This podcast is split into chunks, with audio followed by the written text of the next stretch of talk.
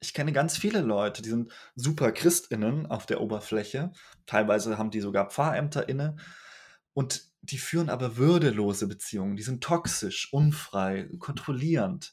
Die sind abhängig voneinander, gehen lieblos miteinander um. Also alles, was ich sagen würde, was überhaupt keine christlichen Beziehungsideen sind, aber sie stehen halt unter dem geschützten Label, das ist eine christliche Beziehung.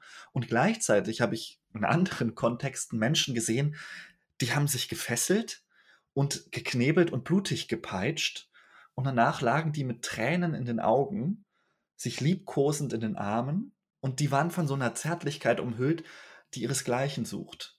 Und das so als Kontrast sich bewusst zu machen, dass diese eine Beziehung, die wir als Gesellschaft erstmal als christlich labeln und die andere, die dann irgendwie unchristlich und satanistisch äh, am Ende bezeichnet wird, dass wenn man sie anschaut, und zwar auf ihre grundlegenden Momente, vielleicht umgekehrt sind. Vielleicht ist also die BDSM-Beziehung deutlich mehr in einem christlichen Geist, wenn man es vielleicht so nennen möchte, als es die ist, die unter schönen christlichen Labeln gebrandet wird. Fuck the Schuld. Fröhlich ohne Reue mit Klaus Geißendörfer. Willkommen zu dieser Episode von Fuck the Schuld und heute geht es um ja ganz interessante Themen. Sex, Drugs und Rock'n'Roll, speziell um ähm, BDSM geht es heute, Partnertausch, Polyamorie und wie das alles mit, ähm, ja, mit Christsein zu tun hat. Also eine sehr, sehr interessante Episode. Und ich habe Jonas zu Gast. Jonas ist in Berlin, äh, er arbeitet an der Uni, er ist Theologe, Philosoph und hat zusammen mit Lea einen sehr coolen, sehr interessanten Podcast, der heißt nämlich Liebesäpfel. Hallo Jonas, wie geht's dir heute? Hallo Klaus, mir geht's gut. Ich freue mich hier zu sein und bin gespannt, was die nächsten, ja, was die nächste Zeit bringt, was wir so besprechen werden, was du für Fragen und Ideen hast, über die wir plaudern können. Cool. Ja, ich freue mich auch schon riesig auf das Interview, muss ich sagen liegt mir auch persönlich ein bisschen am Herzen. Da werde ich vielleicht später noch mal ein bisschen mehr erzählen. Vielleicht, ja, wie, wie geht's dir heute so? Wie, was, wie, wie läuft in Wien alles? Alles gut? Ja, also mir geht's soweit ganz gut. Ich habe viel zu tun. Ich bin, wie gesagt, an der Universität, bin da Assistent und bin dementsprechend mit meiner Dis und ein paar anderen Projekten beschäftigt. Dis Dissertation. Meine Dissertation, genau. Ja. Und was vielleicht für dich ganz interessant ist, weil du da neulich was dazu gepostet hast. Ich schreibe gerade auch zu diesem Kommentar vom Papst, dass äh, man lieber Kinder statt Katzen und Hunde bekommen sollte. Der Aufsatz. Also damit habe ich zu tun und ja, bin sonst Seelsorger an der Universität noch, versuche durch diese schwierigen Zeiten mit den Leuten in Kontakt zu bleiben, die Lehre zu managen und alle Beziehungen, die man sonst noch im Leben hat, so ein bisschen zu jonglieren aber ich glaube, es gelingt mir ganz gut und ich genieße die Zeit. Sehr schön. Ja, das ist, wie sagt man da, Multitasking, alles jonglieren. Aber was du gerade zum Papst gesagt hast, das würde mich natürlich sehr interessieren. Was ist denn deine Meinung zum Thema Kinderkriegen und was der Papst gesagt hat, wenn du es kurz zusammenfassen möchtest? In aller Kürze stelle ich einfach nur die Frage, wie es eigentlich kommt, dass in im Christentum, also vor allem nicht nur im Katholizismus, sondern auch in der evangelischen Ethik. Wolfgang Huber hat dazu zum Beispiel auch geschrieben, ja, dieses Dogma zu herrschen scheint, dass Kinder irgendwas sind, was per se christlich ist. Also dass wir das, ja, dass wir das machen sollten. Es gibt da diesen Schöpfungsauftrag, den man sich ja. aus der Genesis, äh, den Mehrungsauftrag vor allem auch, den wir aus der Genesis ableiten können. Aber inwieweit das auch noch vor veränderter Wirklichkeit in einer Welt, ja, in der gerade nicht so viele Sachen gut laufen, ein Dogma bleiben muss oder ob wir uns auch überlegen könnten, es ist vielleicht gar nicht unbedingt das Beste, gerade in Anbetracht dessen, wie es mal unseren Kindern gehen wird, neue Kinder in die Welt zu setzen. Ja. Das, finde ich, sollte man zumindest bewusst reflektieren. Ob man dann zu einer Antwort kommt, da würde ich mich jetzt nicht aus dem Fenster lehnen. Das ist als Theologe und Philosoph auch nicht meine Aufgabe, sondern eher den Leuten dabei zu helfen, sich selbst eine Meinung zu bilden und nicht einfach Meinungen zu folgen, die sie selbst nicht zu Ende gedacht haben. Ja. Ich glaube, da bin ich auch jemand, der schnell meine eigene Meinung bildet und die dann ähm, vielleicht nicht immer ganz zu Ende denkt. Das ist auch so ein bisschen Selbstreflexion. Aber ja, ich finde es gut, was du, das, was du magst, dass du eigentlich eher eine Diskussion an, anstreben möchtest zu dem Thema und Leute informieren, weil es schon eine sehr, sehr komplexe Frage ist mit Umweltschutz und ähm, ja, Kinder kriegen, unsere, äh, unsere Kranken, wie sagen wir, unsere Rentenkasse finanzieren. Das ist schon extrem genau. komplex. Aber das kann ja kein Argument sein. Also keiner kriegt Kinder, weil er sagt, ja, ich möchte mal, dass die meine Rente bezahlen. Also wer das tut, da würde ich schon sehr hinterfragen, ob das eine gute Einstellung ist. Aber du hast natürlich Richtig. recht. Das ist eines der Argumente, die da ins Feld geführt wird. Aber als Theologe muss ich natürlich sagen, ist das ein Argument, mit dem wir als Christenheit zum Beispiel auch weiterhin Kinder in die Welt setzen sollten. Und wenn das keines ist, sollten wir uns überlegen, was ist dann ein guter Grund? Ja. Oder braucht es keine Gründe? Ist es natürlich? All das sind Argumente, die man dann abwägen kann und sollte. Genau. Und mir ist es einfach nur wichtig, sich bewusst zu machen, dass es da kein Muss gibt, sondern, und ich meine, darum geht es ja auch in der heutigen Folge, bei diesen Themen es oft sinnvoll ist, sich zu überlegen, es gibt hier mehrere Möglichkeiten, sich zu positionieren und man muss sowohl schauen, was stimmt für mich, als auch, wo ist meine Verantwortung für andere und wie kriege ich da eine Balance hin, die für alle irgendwie stimmig und tragbar ist. Ja, hast du echt schön gesagt. Genau, wir reden, wie gesagt, über Thema ja, Sex, Sexualität und ähm, ich glaube, ich kann nur von mir reden. Ich sage halt meine Meinung, ich denke, wie ich zu dem Thema stehe. Aber natürlich haben andere Leute andere Meinungen zu diesem Thema und da gibt es keinen richtig oder falsch. Da gibt es nicht nur unsere Meinung und du musst es machen und es ist okay, wenn du das magst. Und mhm. ja, andere Leute haben andere Meinungen und die respektiere ich 100% zu diesem Thema. Ich glaube, das ist ganz wichtig, dass wir das im Vorfeld klar machen, dass wir da keine bessere Position haben, aber es ist sinnvoll, darüber ins Gespräch zu kommen. Also du hast es ja schon angedeutet, ich habe äh, einen Podcast mit einer Jugend- und Sexualpädagogin und Kulturanthropologin Lea und wir reden genau über diese ja auch Sektion zwischen Sexualität und Glaube und Spiritualität, weil sich da oft Stimmen auftun, die sagen, so und so muss es laufen und alles, was davon abweicht, von dem, wie es in der Bibel steht oder wie ich das persönlich weiß, ist es falsch. Und da einen Diskurs zu eröffnen, das ist Anliegen unseres Podcasts, also meines Podcasts mit Lea bei den Liebesäpfeln. Und ich glaube auch so ein bisschen, dass das heute bei uns beiden im Vordergrund steht. Genau, ja. Ja, sehe ich auch so. Ich finde es auch interessant, wenn man sich so die, ja, die, die Bibel und die kirchliche Meinung über die Jahrhunderte anschaut. Und ich bin auch, da kannst, kennst du dich wahrscheinlich besser aus, aber war es nicht früher immer so, wenn die Kirche, wenn die, man konnte sich zum Beispiel nicht ähm, scheiden lassen, gell? Das war vor, mhm das war gar nicht so lange her, oder 30, 40 Jahren. Ich glaube, meine Mutter war da, meine, eine Freundin von meiner Mutter war da sogar betroffen davon, wenn du einmal geheiratet bist, hast, zumindest in der katholischen Kirche, kannst du dich nicht mehr scheiden oder konntest du dich früher nicht mehr scheiden lassen, weil die Scheidung nicht angesehen war bei der Kirche. Kannst du es vielleicht nochmal ganz kurz zusammenfassen? Du kennst dich da besser aus als ich, Jonas. Ja, es ist sogar noch mehreres. Also zum einen ist es bis heute so in gewissen äh, in gewisser Weise in der katholischen Kirche, im Besonderen auf den Vollzug der Wiederheirat. Also, ne, ich bin evangelisch, das heißt, was ich über den Katholizismus sage, entweder habe ich mich da eingelesen, ich, ich finde es immer ein bisschen schwierig, sich da als Außenstehender so reinzupreschen, aber so viel kann ich auf jeden Fall sagen. Das ist zum Beispiel für Leute, die bei der Kirche angestellt sind. Also ReligionslehrerInnen sind so ein häufiges Beispiel. Da kenne ich auch persönliche Fälle.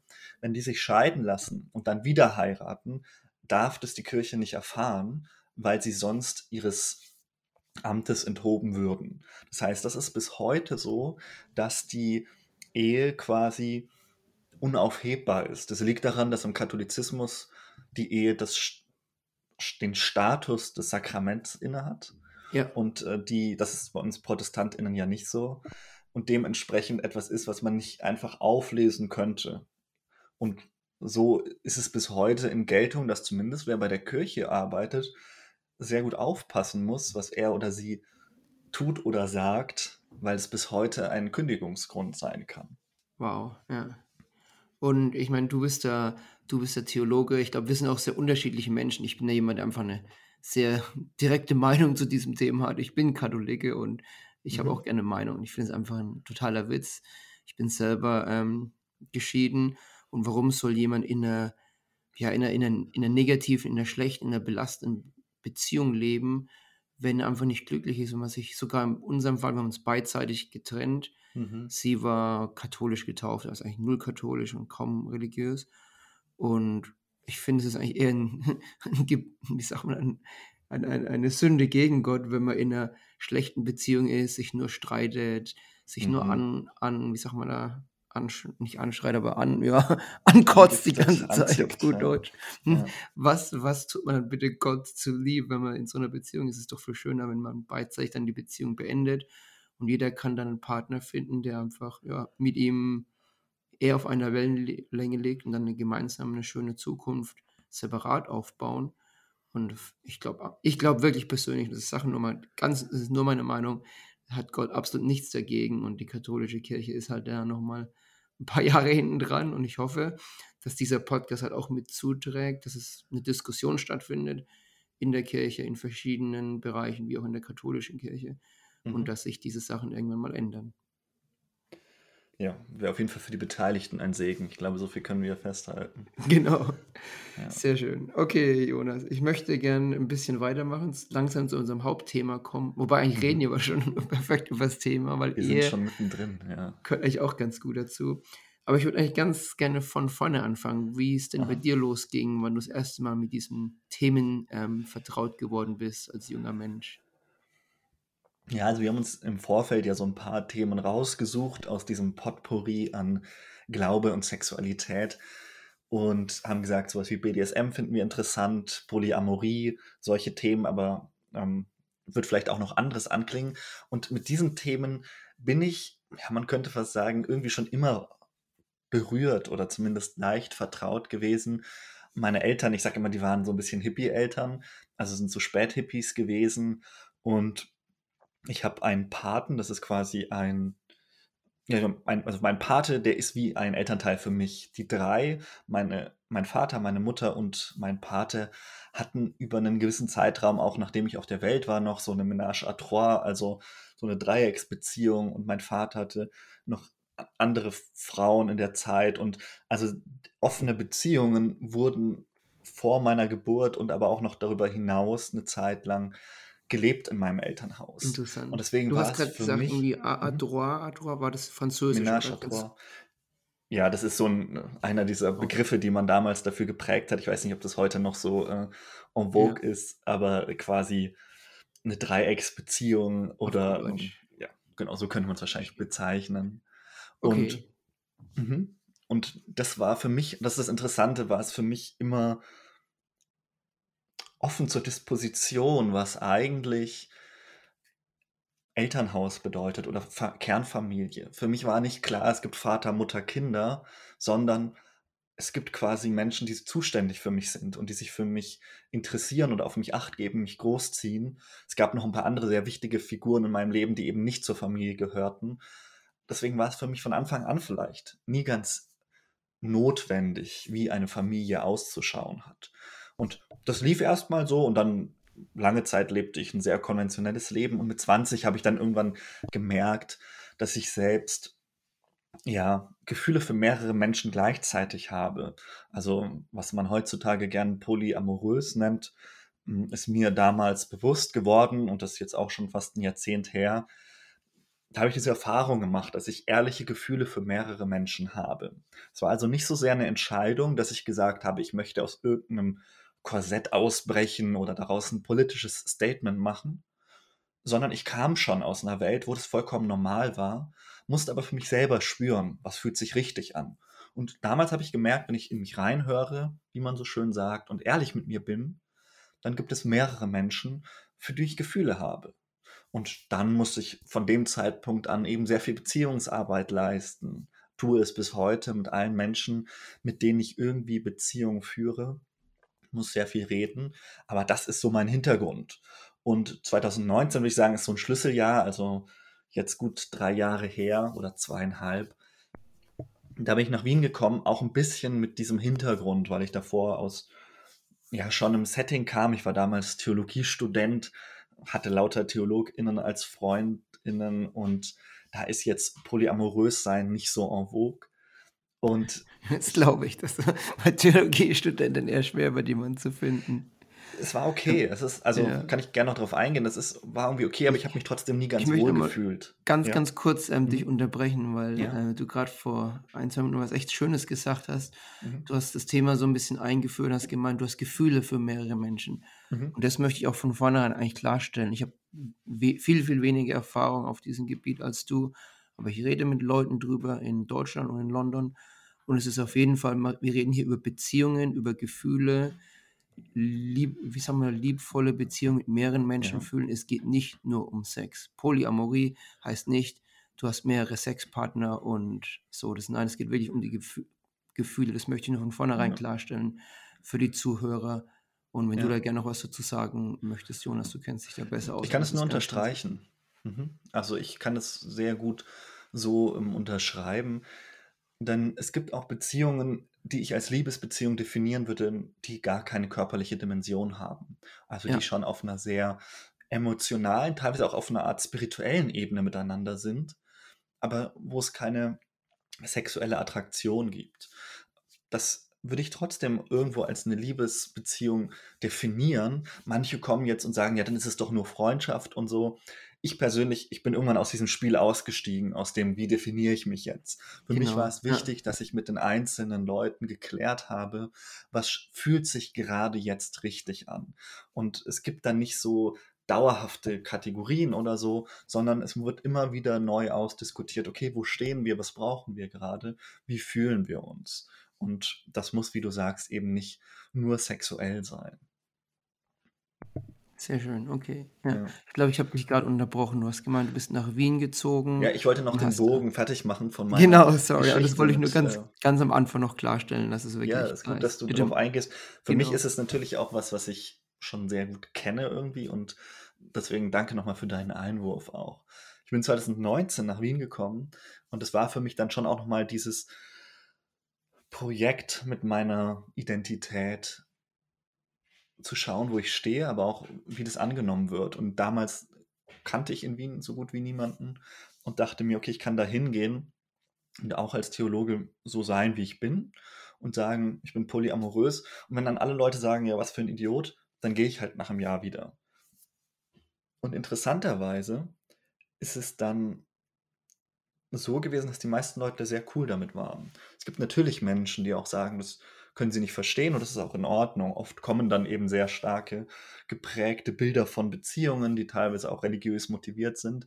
Aber für die meisten, wenn, nachdem ich das offen kommuniziert habe, war das sehr gut. Und dann habe ich eben selbst noch weiter mich irgendwie da erlebt und fühlen können, wie es mir damit geht. Und dem Kontext bin ich natürlich auch mit ähm, BDSM mehr vertraut geworden, einfach weil Kontexte sich überschneiden. Also in der Polyamorie-Szene sind auch viele Leute, die BDSM praktizieren.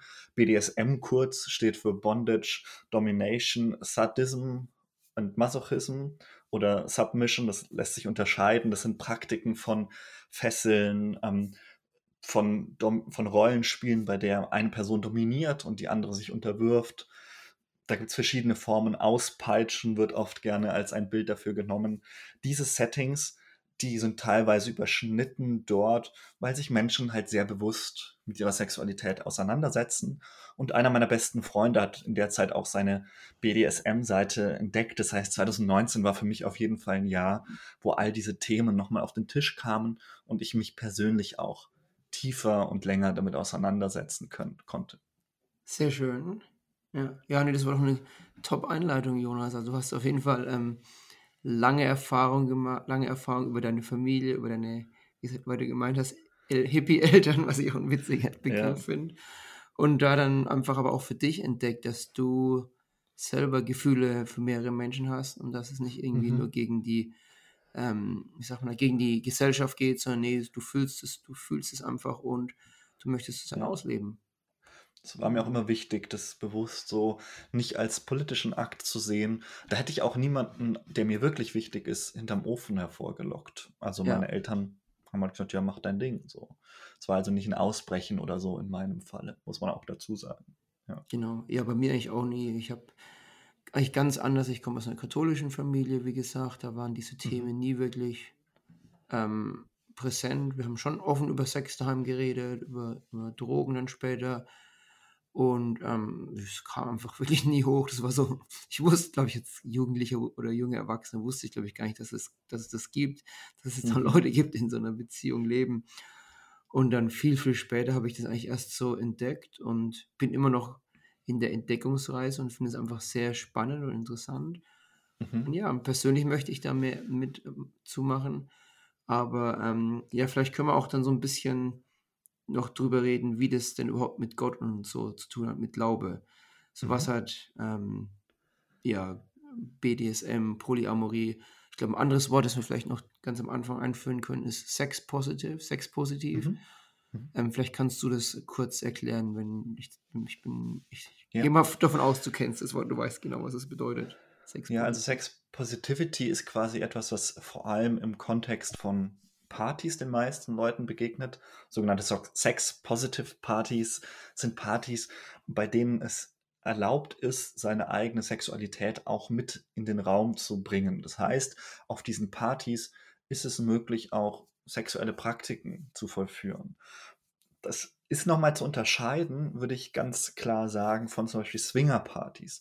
Während Swinger-Partys bewusst mit der Intention initiiert werden, dass man sich zum Sex trifft, ist es bei Sex-Positive-Partys so, dass es möglich ist. Aber, und das ist der große und wichtige Knackpunkt, es geht ganz viel um Consent, also um die bewusste Zustimmung. Es, wird, es gibt bei diesen Partys zum Beispiel sehr oft so Helferteams, die rumlaufen und schauen, dass es allen Leuten gut geht und schauen, dass niemand etwas macht, wo das er oder sie nicht machen sollte, also wo sie keine Einverständnisse davor bekommen haben von den Beteiligten. Und am interessantesten finde ich eigentlich, dass ich einige Freundinnen kenne, die sagen, sie gehen lieber auf Sex-Positive-Partys, nicht weil ja. sie da Sex haben, sondern weil sie da einfach in Ruhe tanzen können, weil sie genau wissen, sie werden da nicht angegrapscht, angegraben, angebaggert, sondern dort funktioniert es auf Augenhöhe und das ist quasi das Setting, wo es die meisten Leute kennenlernen.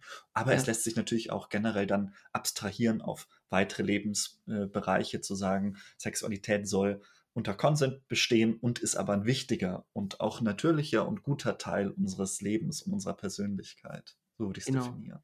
Ja, ja, ich kenne auch ein paar Freundinnen in London, die gerne auf solche Partys gehen. Einmal sind die Menschen sehr offen für diese Themen, offen allgemein, äh, es sind Menschen, die in der Regel sehr andere Dinge sehr akzeptieren, ob es eine andere Form mhm, von Sex ja. ist, eine andere Form von Beziehungen, eine andere Form von ähm, Lebenseinstellung. Und mhm. ich finde, man trifft einfach Menschen, die so einen gewissen äh, offenen Umgang haben mit diesen Themen, nicht so verbohrt sind. Und dann das zweite, wie du gemeint hast, consent-basierend.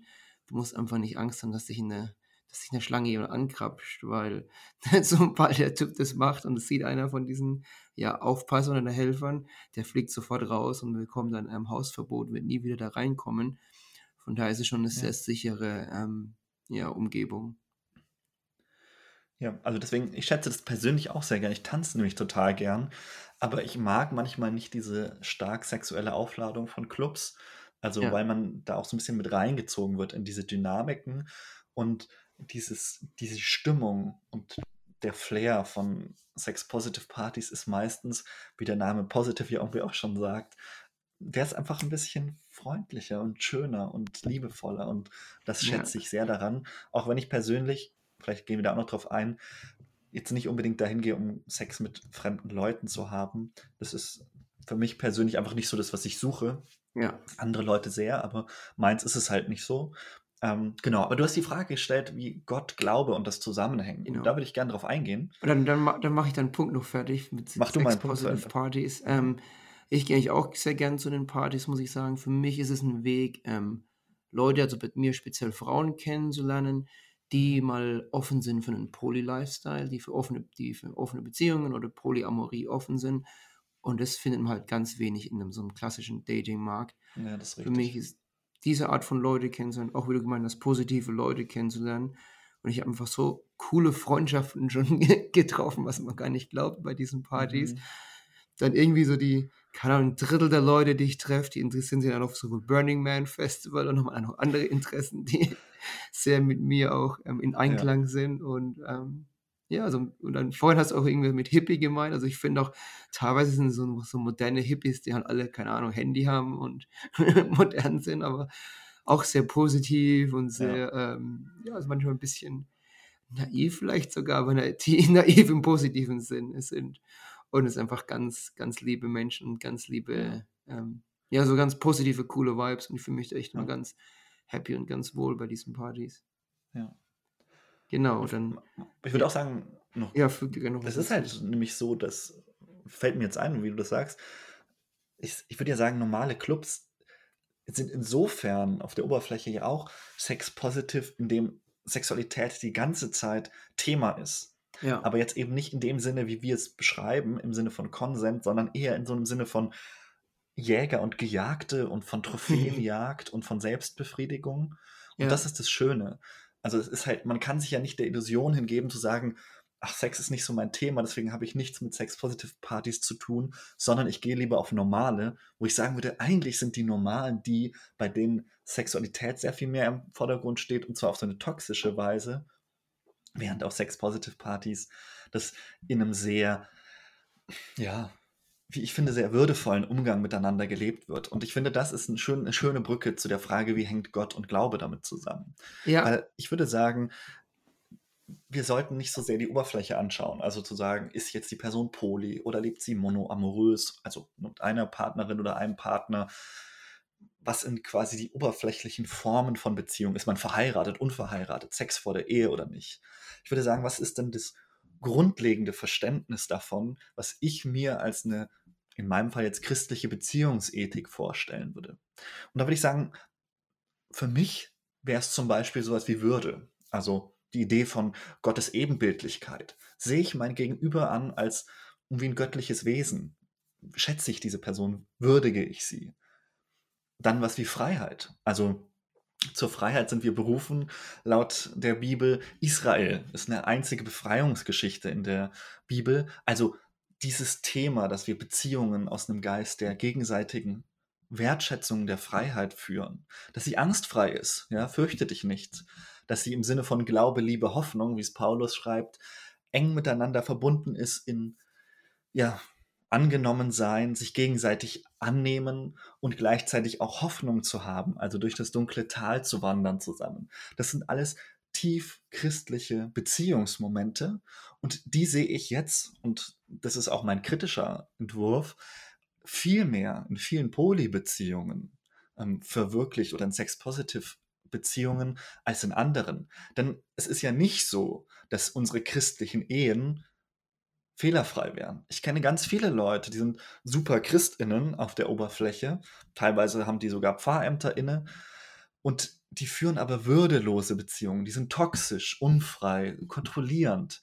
Die sind abhängig voneinander, gehen lieblos miteinander um. Also alles, was ich sagen würde, was überhaupt keine christlichen Beziehungsideen sind, aber sie stehen halt unter dem geschützten Label, das ist eine christliche Beziehung. Und gleichzeitig habe ich in anderen Kontexten Menschen gesehen, die haben sich gefesselt und geknebelt und blutig gepeitscht und danach lagen die mit Tränen in den Augen, sich liebkosend in den Armen und die waren von so einer Zärtlichkeit umhüllt, die ihresgleichen sucht. Und das so als Kontrast sich bewusst zu machen, dass diese eine Beziehung, die wir als Gesellschaft erstmal als christlich labeln und die andere, die dann irgendwie unchristlich und satanistisch äh, am Ende bezeichnet wird, dass wenn man sie anschaut, und zwar auf ihre grundlegenden Momente, vielleicht umgekehrt sind. Vielleicht ist also die BDSM-Beziehung deutlich mehr in einem christlichen Geist, wenn man es vielleicht so nennen möchte, als es die ist, die unter schönen christlichen Labeln gebrandet wird. Und da würde ich sagen, kommt das Ganze auf jeden Fall zusammen als eine grundlegende Struktur, wie ich mein Leben gestalte. Also jeder Mensch, der sich für etwas entscheidet, sei es Gott oder was auch immer man als seine Glaubensgrundlagen nimmt, nimmt es mit in Beziehungen und das bedingt sich gegenseitig. Und so würde ich sagen, hängen die Themen auf jeden Fall zusammen. Wie siehst du das? Kannst du damit was anfangen? Wow. Ich, ich hätte das, ich habe sogar teilweise mitgeschrieben, weil ich das so beeindruckend fand, Jonas. Echt top, top zusammengefasst. Ich bin, muss ich sagen, sprachlos. Ich weiß gar nicht, wo ich anfangen soll. Ja, ich kann dir wirklich nur hundertprozentig zu, zustimmen. Ich merke, du hast dich auf das Gespräch gut vorbereitet. Ja, ich, ich bin seit, äh, ich podcaste seit fast, naja, seit anderthalb Jahren zu dem Thema. Also du gibst mir natürlich auch die Vorlage, einfach all die äh, lange erworbenen Erkenntnisse, die ich so mit mir rumtrage, nochmal zusammenzubündeln. Ja. ja, nee, das ist echt innerhalb von zwei, drei Minuten so top zusammengefasst, dieses Thema. Mhm. Also ich kann es vielleicht mal kurz wiederholen, weil ich wirklich ein paar Notizen mhm. versucht mhm. habe, im Parallel zu machen. Ähm, es geht einmal darum, so das, ähm, das Poly, das Poly-Beziehungsbild, wie du das, das Beispiel gemeint hast, Leute haben sich gefesselt und ähm, ja, schon ähm, Schmerz zugefügt. Und da kann man gleich auch noch für Leute sagen, es gibt immer so ein Safe Word, wenn, wenn man mhm. zum Beispiel sowas genau. macht, eine, eine, ähm, eine Bondage, eine Auspeitschung, gibt es immer ein Safe Word. Und ein Safe Word ist nicht unbedingt Nein, sondern Stopp, sondern irgendein Wort, das man sich halt aus, ähm, aussucht. Und dann kann man. Am besten eins, das man niemals benutzen würde. Also was wie, wie Einkaufsschlange oder so, dass du genau weißt, da, da, okay, das war's nicht. Da gibt es so einen Film, ähm, so, das heißt, uh, wie heißt der Eurotrip? Habe ich in Amerika okay. angeschaut und das sind ähm, ein paar Amerikaner in Europa, Eurotrip klar. Und dann sind mhm. sie in Amsterdam in so einem Bondage-Dungeon. Und dann machen sie so eine Bondage-Session und das, das Geheimwort, das ist halt irgend so ein langes holländisches Wort, so ja, äh, keine Ahnung. Ich meine, links Buskabagger und das kann sich gar keiner merken. Ja, das sollte halt natürlich auch nicht passieren, ne? das ist richtig. und das, war, das ist halt so eine witzige Szene, das muss ich irgendwie mal verlinken in den Show Notes, weil die Szene einfach total cool ist. Aber ja, natürlich wieder ernst dazu, genau wie du gemeint hast, eine, eine Beziehung von, auf Poli ist erstmal die Grundlage ist extrem viel Kommunikation. Egal, ob wir jetzt über Poli, BDSM reden, ähm, ich habe da selber ein bisschen Erfahrungen, aber wie mhm. du schon gemeint hast, zum Beispiel man trifft sich, ich treffe mich mit jemandem zum ähm, einfach zum, ja, auf einem Date und man redet dann wirklich innerhalb der ersten 20, 30 Minuten, was magst du, so, was sind deine Fantasien und was sind deine Grenzen, sind so ein, mhm. ein ich sag mal, Kommunikationsmethode, die wir benutzen. Und dann, ja, ich finde Auspeitschen ganz interessant, aber ich möchte zum Beispiel kein Blut sehen oder mhm ja, nie ins Gesicht und nie, ähm, keine Ahnung, nie vorne auf die Brüste, aber gerne hinten auf dem Po oder so. Und dass man wirklich von vornherein einfach extrem gute Kommunikation hat. Mhm. Und dann diese anderen Punkte, die du auch gemeint hast, Wertschätzung, ja, man schätzt es einfach wert, dass man eine intime, intime Beziehung mit jemandem hat, die jetzt nicht unbedingt so die klassische intime Beziehung ist, sondern eine mhm. intime Beziehung, die auch Sachen wie Schmerz beinhaltet ist, aber komplett angstfrei ist. Man muss keine Angst haben, dass derjenige einen jetzt irgendwie zu viel wehtut, weil man hat das Safe Word und man hat darüber geredet und kann sich dann auch richtig fallen lassen und gehen lassen. Und ja, was sind die anderen Sachen, die du erwähnt hast? Würde.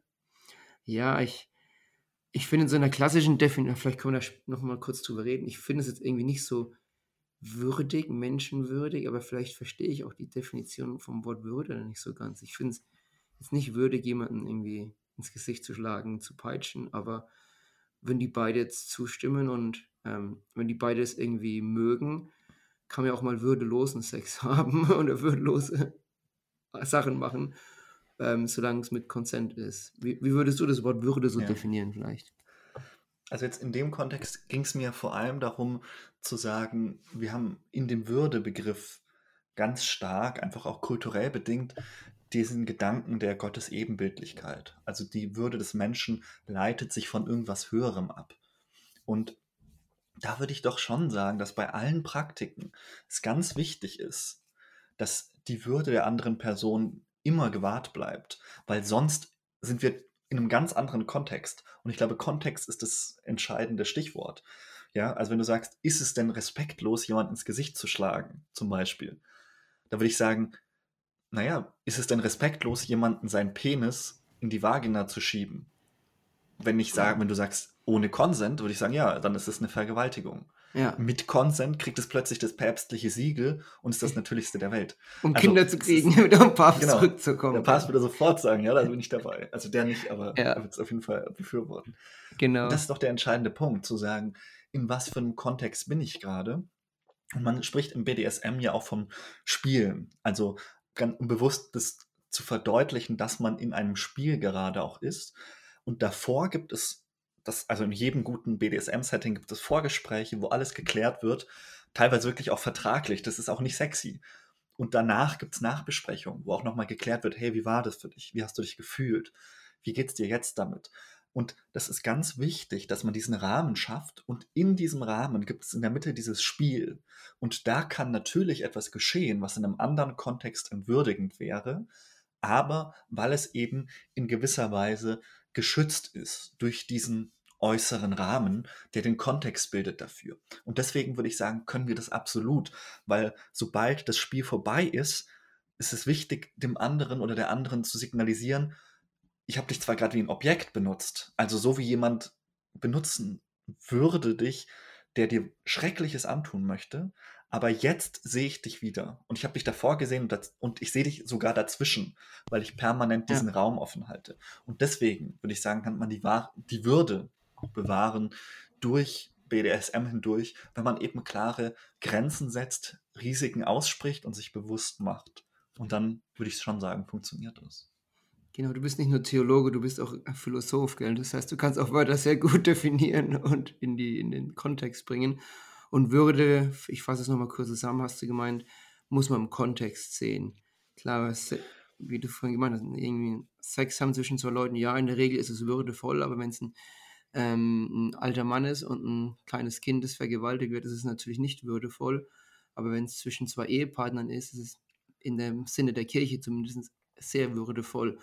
Und so muss man einfach Wörter wie, wie Kontext, das muss ich auch für mich lernen, Wörter wie Würde einfach sehr so einschätzen, wie es im Kontext ist. Und ja, in diesem ja. Kontext ist es würdevoll, weil halt, was ich auch schön fand, diesen Vertrag, den du gemeint hast, es gibt eine Vorbesprechung, ja, man, was ich vorhin auch so ein bisschen gemeint habe, man sagt so, was man mag, seine, seine Boundaries, seine, ähm, seine Grenzen, also was, und seine Grenzen. Und dann ähm, hat man einen Vertrag, man setzt den auf und innerhalb diesen Rahmenbedingungen dieses Vertrag ist es dann würdevoll, weil beide mit Consent, weil beide zugestimmt haben und dann das machen und am Schluss gibt es eine Nachbesprechung, so Feedback und mhm. man lernt auch dadurch und ich kann vielleicht so ein bisschen den, den Bogen zurückspannen zum Thema Persönlichkeitsentwicklung, weil ich das ähm, ja auch persönlich mit ähm, Frauen hier erfahren habe, mhm. wo ich einfach mit ähm, Leuten darüber rede und die sagen dann zu mir, wow, ich hatte noch nie eine Beziehung, wo ich so offen über meine Gefühle, über meine Grenzen geredet habe, über meine Fantasien. Ich habe echt ein, eine Frau, die ich irgendwie das zweite Mal getroffen. Ich habe mit ihr über so intime Dinge geredet. Und sie hat gemeint, sie hat dann noch mit keinem, außer ihrer irgendwie besten Freundin, nee, mit keinem Mann drüber geredet, genau. Mhm. Sie hat zu mir gesagt, ich glaube, sie hat mit noch keinem Mann darüber geredet, nur mit einer besten Freundin und vielleicht noch einer anderen Freundin. Und dass man einfach in diesen Rahmenbedingungen lernt, Sachen zu kommunizieren, wie seine Wünsche, seine Träume, seine Fantasien, mhm. die man sonst mhm. nie jemandem mitteilen würde, weil es einfach ein komplett sicherer Rahmen ist und dadurch halt auch das Selbstbewusstsein entwickelt, zum Beispiel Nein zu sagen. Zum Beispiel sagt, ja, ja. das sind die drei Fantasien, die ich habe und hier ist meine Grenze und es ist ganz klar meine Grenze. Und dadurch lernt man natürlich selbstbewusster zu werden, man lernt besser zu kommunizieren. Und das hat meiner Meinung nach extremst viel mit Persönlichkeitsentwicklung zu tun. Reife, man wird eine reifere Person dadurch. Ja. Und Wie mich, siehst du so einen Zusammenhang? Ja, mich macht das immer ein bisschen traurig. Ähm, ich finde es total cool, dass, es, dass du das erlebst. Ich erlebe das auch oft, aber ich kann mich da immer nicht so drüber freuen, weil ich mir immer denke, was müsst ihr für Menschen kennenlernen, dass ihr über solche basalen Sachen euch freut, wie dass ich frage, wie es dir geht, oder dass ich mir Gedanken mache darüber, dass ich einen Raum schaffe, in dem du dich wohlfühlst, in dem du weißt, dass du jederzeit Nein sagen kannst. Also mich schockiert das ja. immer wieder, aber ich weiß, dass es so ist. Und, und also ich würde auch sagen, es ist nicht so unendlich schwer, einen Rahmen zu schaffen, der gut ist und sich gut anfühlt. Und ich würde jeder Person sehr stark empfehlen, sich zu überlegen, wie kann ich das schaffen und sich mit diesem Thema auseinanderzusetzen, weil einfach sehr viele Menschen darunter leiden. Und es ist ein Jammer, wenn Menschen sagen müssen, ich habe erst mit einer Person so offen über meine Gefühle geredet. Das fühlt sich nicht schön an, wenn man es auf unsere ja. Gesellschaft überträgt. Genau. Und, das, ja. Da hätte ich eine konkrete Frage für dich, ähm, Jonas. Kannst du, sag mal, jetzt mal ich, ich versuche mich so ein bisschen in die Zuhörer reinzudenken. Es gibt mhm. bestimmt ein paar Leute, die zuhören, die auch schon viel Erfahrung haben.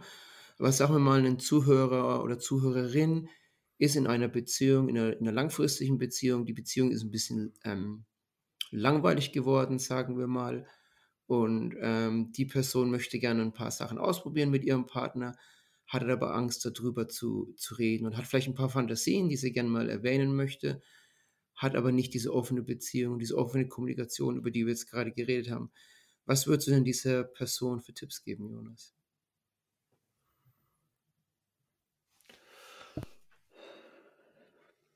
Hm, ich finde es gar nicht so leicht. Also erstens ist natürlich immer schwierig, sich ähm, so einem Fall abstrakt zu erklären, weil das ist wahrscheinlich immer sehr vom Kontext wiederum abhängig. Aber gehen wir mal davon aus, ich würde so jemanden kennenlernen oder kenne so jemanden, dann würde ich zunächst wirklich auf einer ganz basalen Ebene fragen, wie kommuniziert ihr denn miteinander? Also redet ihr eigentlich über eure Beziehung?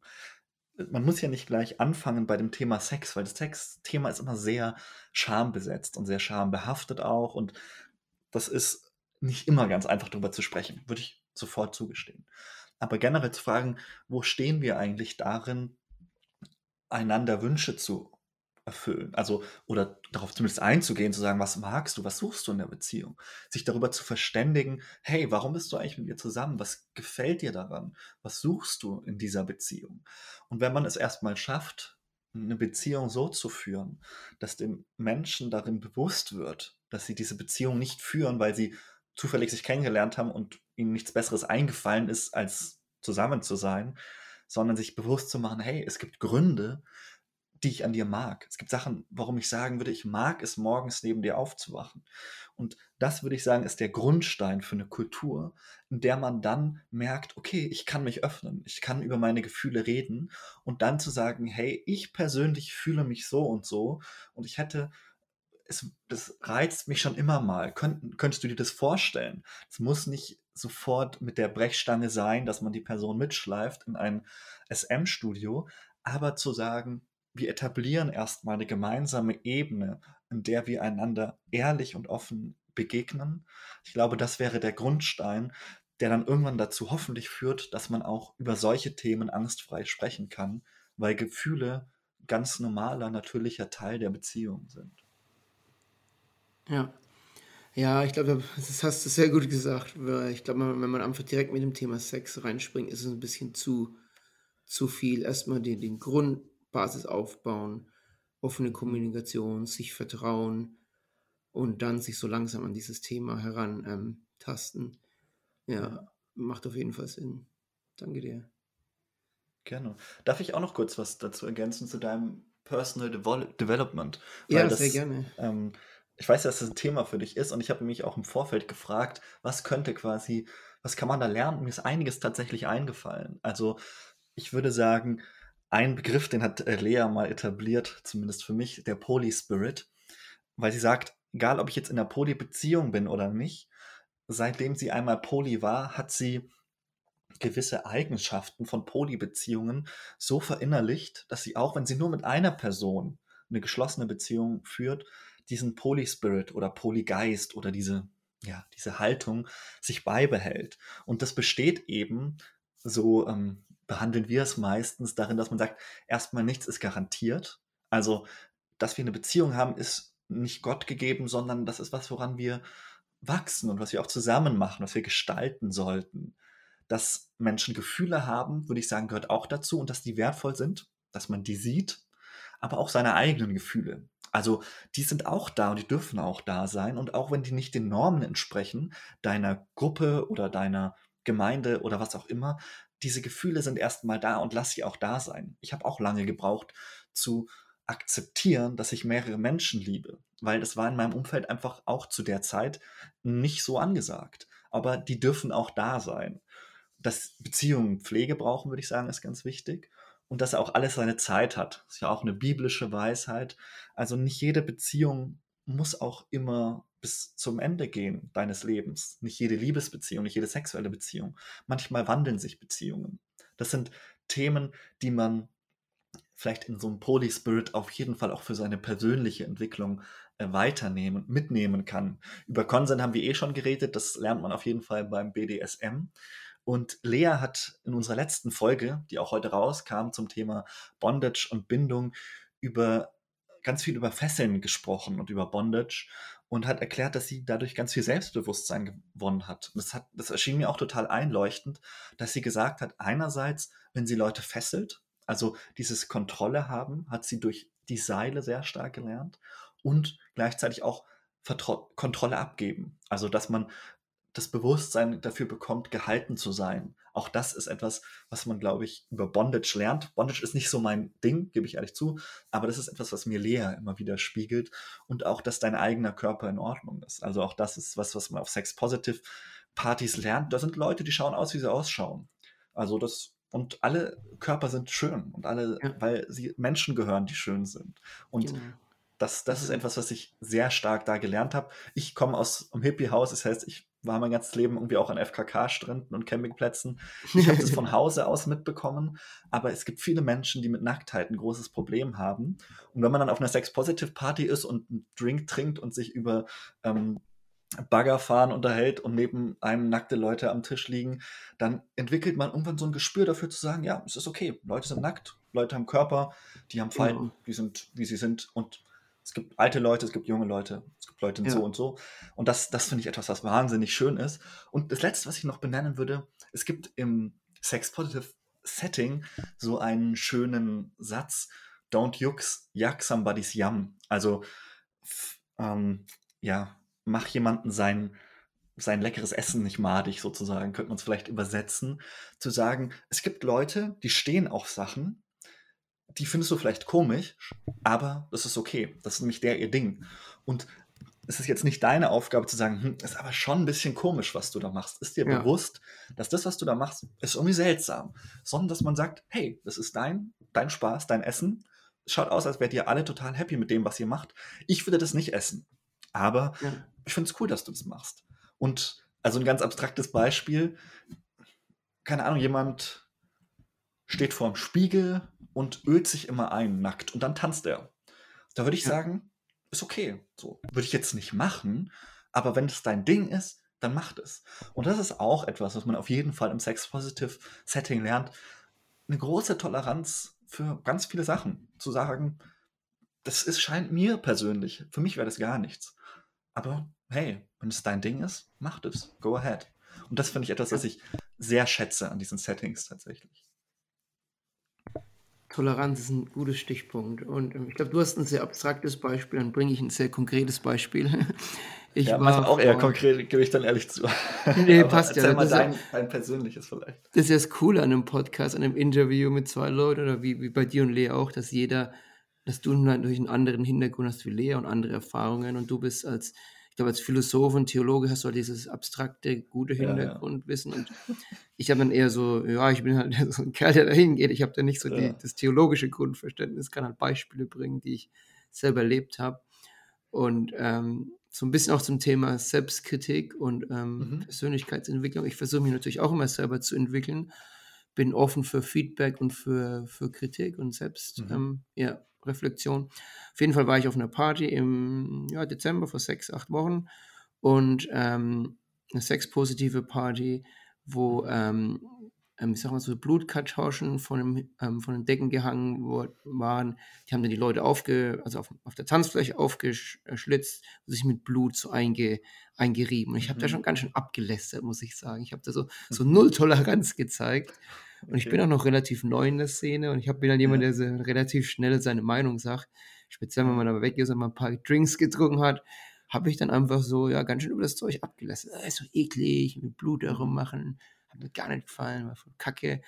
Und dann hat wirklich eine Freundin zu mir gesagt, so ein bisschen später dann, wie ich ein bisschen ruhiger war wieder, ja Klaus, das ist eigentlich nicht so schön, was du da, wenn du da auf solche Partys gehst. Ja. Wie hast du gerade gemeint, Don Jax, aber das ja, manche Leute sind, ja. finden es halt cool. Und du musst dann dadurch eigentlich das neu, die nötige Toleranz zeigen oder entwickeln. Da habe ich ja. auch gedacht, das ist mir so fast und wie man da, die, die Klappe runtergefallen. Boah, kacke, mhm. das stimmt, das stimmt eigentlich. Es ist schon gar nicht so schlecht, wie ich mich da eigentlich ab, wie ich da abgelästert habe. Mhm. Und ja, das ist einmal Toleranz, dass man andere Leute respektiert. Und dann geht es auch wieder zum Thema ähm, Persönlichkeitsentwicklung zurück. Wenn man hingeht und wenn man auch solche Sachen merkt, wird man natürlich besser in der Persönlichkeit. Ich muss zum Beispiel nicht so an Selbstbewusstsein arbeiten. Ich glaube, da habe ich schon genug. ich muss halt eher so an so emotionaler Intelligenz, Toleranz, ähm, Mhm. Bewusstsein arbeiten, dass ich bewusster bin und Leute nicht verletze. Und Ja. das war auf jeden Fall, was ich gelernt habe und bin jetzt viel, viel vorsichtiger, wenn ich auf Partys gehe, wenn ich irgendwas sehe, was ich nicht mag, dann denke ich mir Mhm. einfach nur, halt einfach deine Klappe. Du musst nichts, Mhm. nicht und nichts Wertendes dazu sagen. Ja. Du kannst einfach sagen, ja, ähm, hab Spaß, it's not my cup of tea, es ist nicht so meins, aber Genau. wenn es dir Spaß macht, dann mach's einfach und einfach, Ja. einfach ruhig sein zu dem Thema. Und das ist so, was ich Ja. selbst über mich gelernt habe.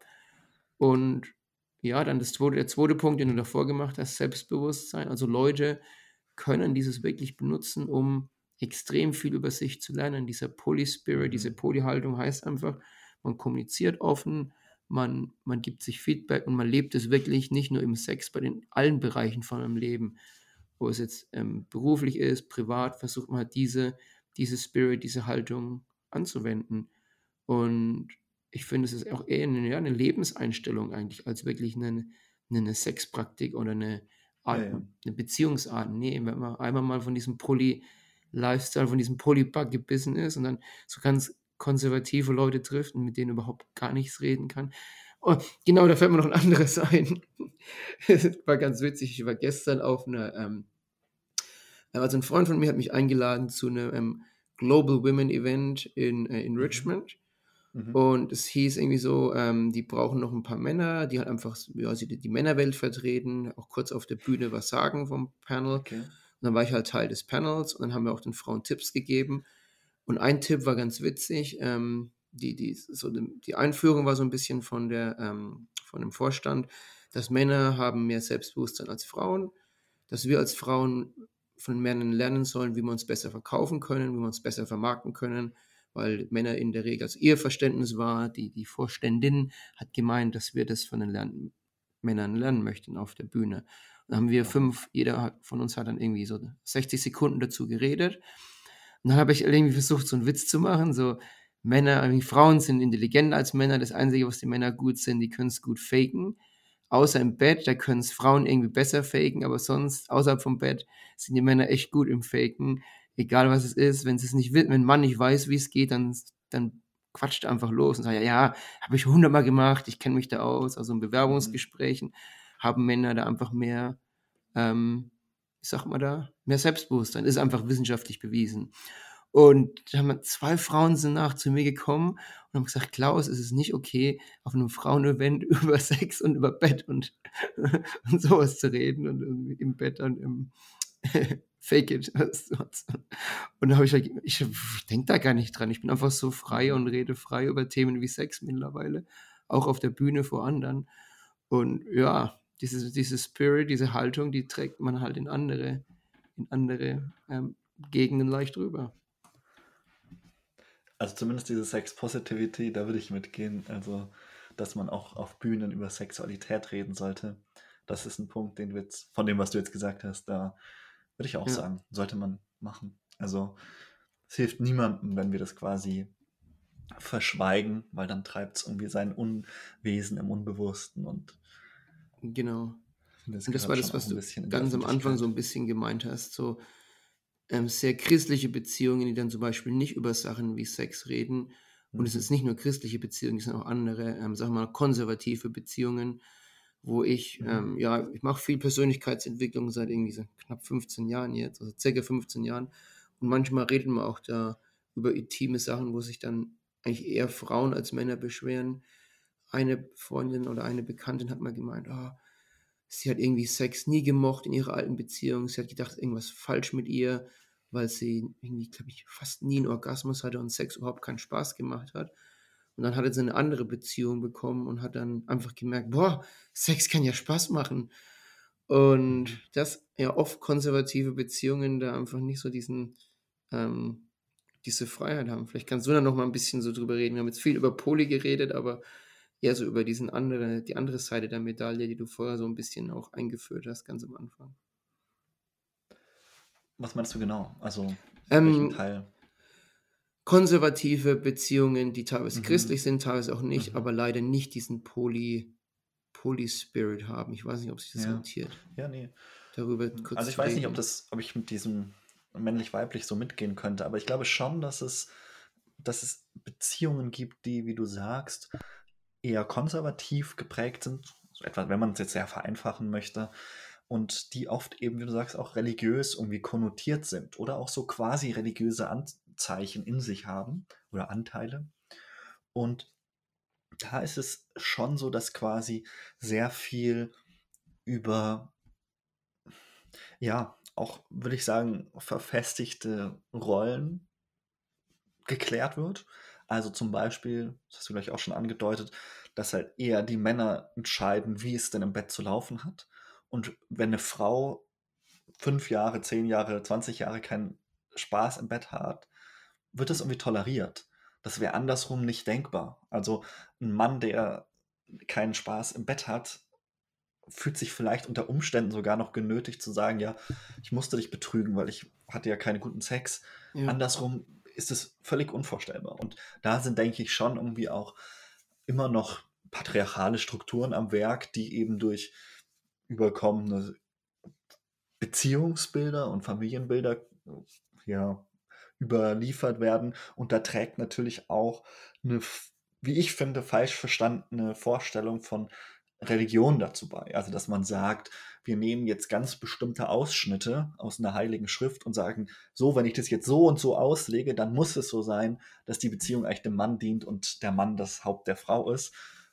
Und da würde ich immer sagen, ja, das stimmt schon, wenn du wirklich sagst, ich nehme jetzt fünf Sätze von hier und drei von da und sage, den Rest ignoriere ich und ich mache mir auch sonst nicht so viel Gedanken, was so die Grundlinien sind dann sind wir wieder bei diesem Problem, von dem ich am Anfang gesprochen habe, dass ich sagen würde, es kommt am Ende nicht so sehr auf die Form an, sondern auf die darunter liegenden Verständnisse und sind die respektvoll oder sind sie es nicht? Und sind sie begegnen sich auf Augenhöhe. Also Würde und Gottes Ebenbildlichkeit heißt eben auch, Mann und Frau sind gleich gut. Da gibt es keine Unterscheidung, nicht die einen besser oder schlechter, und das ist eine Missinterpretation davon zu sagen, ja, aber Eva wurde ja aus Adams Rippe gemacht, deswegen ist sie ihm untergeordnet. Das, das ist einfach, würde ich sagen, eine krude Vorstellung. Und dementsprechend würde ich sagen, Beziehungen sollten nicht sich dadurch bewähren, dass sie auf möglichst alte Traditionen zurückrufen, sondern dass sie sagen, was sind denn die Kernvorstellung von dem, was wir leben wollen. Das habe ich am Anfang versucht, ein bisschen darzulegen. Ja, ja genau. Okay. Ja, vielleicht können wir noch ein bisschen mehr über, über Gott reden, Spiritualität, mhm. Gottesbild. Ähm, passt es vielleicht jetzt noch mit rein? Ja. Was, was fällt dir dazu ein? Ähm, ja, also einmal, dass Mensch, dass Mann und Frau gleich sind, was du gerade gemeint hast, finde ich auch total. Das ein dass vor Gott, ich glaube, es ist die, wie du schon angesprochen hast, die Interpretation in der Bibel war halt früher so, dass ähm, ja der Mann, der, der, keine Ahnung, wie sag mal, der Mann, der stärkt, die stärkere Partei das ist. Das, das Haupt, genau, das Familienola überhaupt. Ja. Aber mittlerweile finde ich es eigentlich, dass es gar nicht der Fall ist. Auch we weder in modernen christlichen Beziehungen als in modernen nicht-christlichen Beziehungen. Aber dass es der Fall ist in konservativen christlichen wie auch konservativen, nicht-christlichen Beziehungen. Und ähm, ja, wenn wir jetzt noch ein bisschen aufs Gottesbild, finde ich interessant, wie können wir Gott näher kommen und Gott näher werden als moderne Christen? Und es Formen wie offene, offene Kommunikation, ähm, äh, Vertrauen entwickeln und miteinander zu reden und nicht an irgendwelchen festen Formen festhalten, wie, ja, man darf nur wie ist das, man darf nur Sex haben, wenn man verheiratet ist, Sex ist nur zwischen ja. Mann und Frau. Das sind alles veralterte Sachen, die meiner Meinung nach in der Bibel aus, so interpretiert wurden oder übersetzt wurden, weil es einfach mal so gang und gäbe in dieser Zeit war, dass nur mhm. Mann und Frau, wenn sie verheiratet waren, Sex haben durften und sonst war es nicht okay. Und dass diese ganzen Sachen einfach total überaltert sind und dass man sich wirklich die, dass man sich einfach nicht so eng, eng, eng sehen soll, dass alle so ein bisschen ja, moderner, liberaler und offener gesehen wird, wie Beziehungen, wie wer mit wem Sex hat, welches Geschlecht und so. Und dass das, solange man diese christlichen Werte hat, ich glaube, das hast du am Anfang so geschaut, das Wichtigste ist, dass man die christlichen, christlichen Werte an den Tag legt. Respekt ja. auf, eine, auf einer Ebene, Würde und gute Kommunikation. Wenn man das hat, ist es alles andere so fast schon zweitrangig, würde ich sagen. Jedes Geschlecht, ja. die Art von Sexpraktik und wann man es macht, mit wem und wie oft ja. und in, welcher, in welchem Setting, so alles zweitrangig, oder? Ja, und das ist ja auch das Spannende eigentlich, wenn man sich das dann im Detail anschaut und dann sich nicht in einzelnen Sätzen verliert. Es ist ja diese Idee, also diese ganzen Geschichten mit Sexualethik und so kommen ganz viel bei Paulus aus dem Korintherbrief. Da legt er das aus, ne, von Speisegeboten bis wie äh, schaut es aus mit Mann und Frau und Sexualität und Ehe. Wird alles aus dem Korintherbrief zitiert. Und der ist wirklich am Anfang erstmal über zwölf Kapitel ein Regelkatalog. So lebst du dein Leben gefälligst Gemeinde in Korinth. Und dann kommt das 13. Kapitel und es wirkt immer schon so ein bisschen komisch. Das ist das hohe Lied der Liebe. Und das hört eben auf, auf dieser Trias zu sagen, das Wichtigste sind Glaube, Liebe, Hoffnung. Okay. Habe ich am Anfang schon äh, zitiert.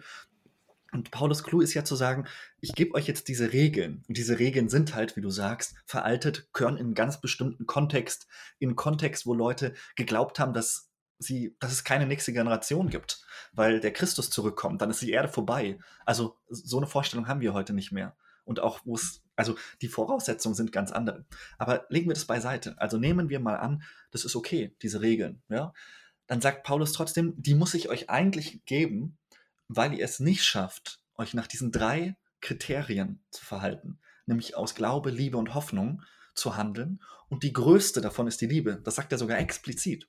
Und sich dann bewusst zu machen, dass das, was ich vorhin vorgeschlagen habe, also nicht so sehr nach den konkreten Fragen zu sch schauen, sondern sich vielmehr zu sagen, was sind denn die grundlegenden Momente, die uns als Christinnen begeistern oder warum wir überhaupt noch dieser Religion angehören, dann sind es vielmehr diese drei.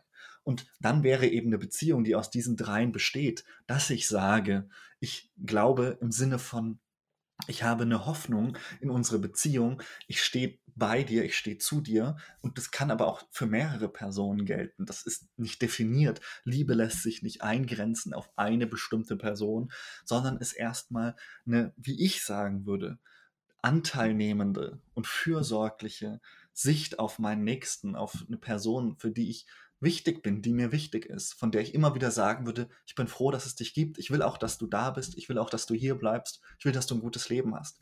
Und diese Grundmomente viel mehr ins Zentrum zu stellen von Beziehungen, als am Ende einen Satz rauszunehmen aus dem sechsten oder siebten Kapitel und zu sagen, das ist es jetzt aber. Ja. Das würde ich sagen, so hat Religion und vor allem auch die Bibel heute noch ihren Platz. Und deswegen hat sie heute auch noch Wert, weil sie, so, wenn sie ihre, wenn wir sie auf ihren Kern anschauen und sagen, was sind denn, was steht in der Mitte, dann hat sie plötzlich Weisheiten, die zu Recht, wie ich sagen würde, über Jahrtausende überliefert wurden, weil sie wahnsinnig kraftvoll und wirkungsvoll und auch lebensbejahend sind.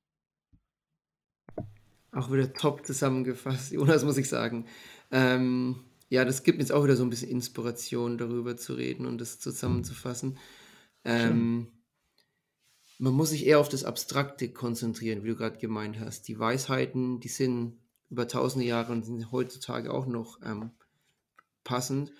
Aber ich glaube so, wenn man das auch historisch schaut, ich interessiere mich auch sehr fürs Thema Geschichte. Früher waren halt die Leute einfach nicht so gebildet wie heutzutage. Ich meine, ähm, viele Leute, mit denen jetzt wahrscheinlich du ähm, zusammen bist, die ein Abitur mhm. haben, vielleicht sogar studiert haben, die haben dann schon viel abstraktes Denken gelernt ich kann sagen, bei mir, ich bin in Bayern ins Gymnasium gegangen, in, in Deutschland. Wir haben dann viel gemacht. Ich habe, keine Ahnung, sieben Jahre lang Latein gelernt, extrem viel übersetzt, extrem abstrakt denken müssen. Du, ja. du hast Philosophie studiert, bei mir war es auch ein bisschen so im, im, Gymnasium mit drinnen, einfach allgemein auf ein humanistisches Gymnasium zu gehen. Und diese mhm. Ausbildung, dann kann man dann auch solche abstrakten Dinge wie Glaube, Liebe, Hoffnung, wenn ich es jetzt meiner Tochter sage, meiner 14-jährigen Tochter, Mhm. Die weiß gar nicht, was Hoffnung und Glaube bedeutet. Liebe, klar, das versteht sie, aber diese anderen Begriffe, kann, damit kann sie aber noch nichts anfangen. Und genauso jemand im zweiten Jahrhundert, der nicht irgendwie schreiben, lesen konnte, der halt auf dem Feld gearbeitet hat, wenn du sagst, hab eine Beziehung voller Glaube, Liebe und Hoffnung, der so, und, was heißt das auf gut Deutsch? Solche Leute brauchen halt nun mal sehr konkrete Regeln, die sehr leicht mhm. zu verstehen ist, mhm. weil sie leider nicht diesen Bildung erfahren durften, die viele Leute jetzt im 21. Jahrhundert haben und dann dieses ja. Verständnis haben, abstrakte Sachen, Bedingungen, abstrakte Konzepte anzuwenden und mit ein paar Beispielen, die wir zum Beispiel gebracht haben im Podcast, haben wir, glaube ja. ich, mehrmals und über ähm, Respekt, Kontext ein paar gute Beispiele gebracht, wie Ja. Peitschen kann ähm, ein liebvoller Akt sein. Peitschen, äh, jemand auspeitschen kann ein Akt der Liebe sein. Und ähm, dann kann man, wenn man diesen Bildungsstand hat, kann man, glaube ich, auch sagen, ja, die Bibel ist extrem relevant heutzutage noch. Ich glaube auch, also wenn man, ich meine, sonst würde ich das alles nicht machen, wenn ich nicht überzeugt wäre, dass darin Weisheiten stecken, die uns heute noch inspirieren können. Nicht, nicht, wenn wir sie einfach Wort für Wort annehmen, sondern wenn wir denken, was haben sich die Menschen damals gedacht? Warum habt ihr von den vielen Schriften, die ihr hattet, die ausgewählt? Warum habt ihr die genommen und nicht andere? Und was heißt es mit 2000 Jahren, die dieses Buch jetzt nochmal auf dem Buckel hat? Was hat sich auch verändert? Das finde ich so wahnsinnig spannend und inspirierend. Und darin finde ich, hat die Bibel ihren bleibenden Wert auch. Cool. Ja, sehr schön. Gut, dann möchte ich noch ein Thema kurz ansprechen, bevor die Episode Mhm. zu, zu Ende kommt. Ähm, das ist nämlich das Thema, Thema Gefühle. Und Mhm. einmal, ähm, ja, einige Leute, mit denen ich rede, sagen halt, ja, ich hätte schon mal Bock, das auszuprobieren. Ich würde schon gerne mal so einen Partnertausch machen, keine Ahnung, auf eine Sexparty gehen. Aber Mhm. ich bin total eifersüchtig. Ich liebe meinen Mhm, Partner, mhm. meine, zum Beispiel Männer. Ich habe mit einem Kumpel mal geredet, oh, ich könnte es nie sehen, wenn jemand anders mit meiner Frau, mit meiner Freundin Sex hat. Wäre ich total neidisch und verrückt. Kannst du vielleicht so mal ein bisschen über Thema Gefühle reden und auch so mhm. Eifersucht und ich glaube, da Ja. gibt es noch ein anderes Wort, so eher Teilnahme, Mitfreude. Du das Mitfreude, ja. ja, da kann ich gerne drüber reden. Gerne. Das ist so ein Mitfreude oder Compersion ist ein Wort, das man außerhalb des Poly-Kontexts wahrscheinlich nicht so wahnsinnig gut kennt. Es ist so ein bisschen der Gegenentwurf zur Eifersucht. Zunächst muss man mal sagen, Eifersucht ist nichts Schlechtes. Denn Eifersucht sagt ja auch, die Person, um die es da geht, die bedeutet mir etwas. Ich bin nicht eifersüchtig, wenn irgendwie meine Mitbewohnerin mit irgendjemandem Sex hat. Sex hat. Sie hat, ich mag sie gerne, aber da fühle ich mich nicht tangiert. Dass wir eifersüchtig sind, zeigt ja, da ist eine Person, da ist es mir wichtig, wie es ihr geht. Und wenn wir diesen Gedanken nehmen und jetzt abstrahieren oder vielleicht aber auch eher in uns aufnehmen, würde ich aus einem Poly-Spirit sagen, naja, du liebst jemanden und diese Person hat jetzt einvernehmlich mit einer anderen Person eine gute Zeit. Das kann jetzt sexuell sein, die können aber auch nur essen gehen, ins Kino gehen oder zusammen ähm, kuschelnd auf dem Sofa liegen und Musik hören.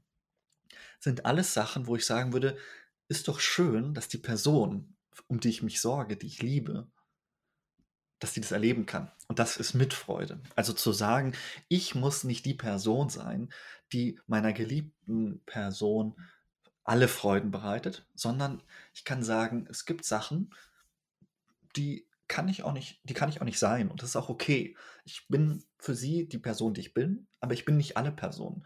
Und es gibt vielleicht Sachen, die will sie zu einem bestimmten Zeitpunkt mit einer anderen Person machen und das ist auch okay, weil ich möchte, dass sie das machen kann, was sie gerne tut. Und das ist eine Gratwanderung. Also man darf sich auch keine Illusionen machen, dass Polybeziehungen nicht auch das Gefühl von Eifersucht kennen. Nicht jede Polybeziehung ist immer selbstlos und großherzig. Auch da gibt es Gefühle von Eifersucht. Eifersucht ist oft das Gefühl, ja, Angst zu haben, dass man die Person verliert. Und das sind wichtige Gefühle, die dürfen auch da sein. Das ist ein Gefühl von Schmerz vielleicht, dass die andere Person nicht da ist gerade. Und auch das ist ein wichtiges Gefühl. Aber wenn man es schafft, die Person in ihrer Ganzheit zu sehen, kann es einem auch gelingen, Mitfreude zu entwickeln. Und meine Mutter, das fand ich sehr inspirierend, hat mal gesagt, als ich sie fragte, ob es für sie nicht Eifersucht belastet war, dieses Thema mit offenen Beziehungen und so. Und da hat sie gesagt, klar war ich eifersüchtig, aber ich würde es wieder tun. Und sie hat gesagt, klar hat es wehgetan, aber Ja. sie würde es nochmal machen. Und das fand ich wahnsinnig stark, weil ich mir dachte, ja, da ist was dran. Also es ist nun mal so, dass wir irgendwo Kontrolle wollen und Angst haben um unsere Partnerinnen. Aber wir können auch mit einer gewissen Größe und manchmal haben wir die und manchmal auch nicht, sagen, ich freue mich trotzdem für dich. Und wenn es gelingt, es ist eins der schönsten Gefühle, aber auch das ist nicht immer leicht und ähm, Eifersucht ist auch okay, aber es ist nicht der Weisheit letzter Schluss, würde ich sagen. Genau, ja. Ja, da kann ich auch eine kurze Geschichte, wieder ein kurzes Beispiel bringen. Ja. Ähm, das, äh, ich war ähm, verheiratet mit meiner Frau und habe mich dann so fürs Thema, ja, für dieses Thema einfach interessiert, Poly, ähm, auch so bis, sondern einmal für ähm, Frauen ansprechen, weil ich ob du das kennst, so Pickup Mhm. Artists gibt es ja verschiedene Bücher, wie man Frauen anspricht ja. auf der Straße. Habe das mal ein bisschen ausprobiert, habe dann meiner Frau auch davon erzählt, dass ich einfach mit zwei Kumpel, mit zwei Jungs in die Stadt gehe und wir sprechen ein bisschen Frauen an, weil wir das Konzept gehört haben und das mal ausprobieren wollten. Da war sie auch ganz okay damit. Die haben ja, ja, passt schon. Und dann haben wir mal über offene Beziehungen geredet, nicht so wirklich gemacht. Und dann ähm, war es so, dass sie nach Mexiko gegangen ist, um ihren Geburtstag zu feiern.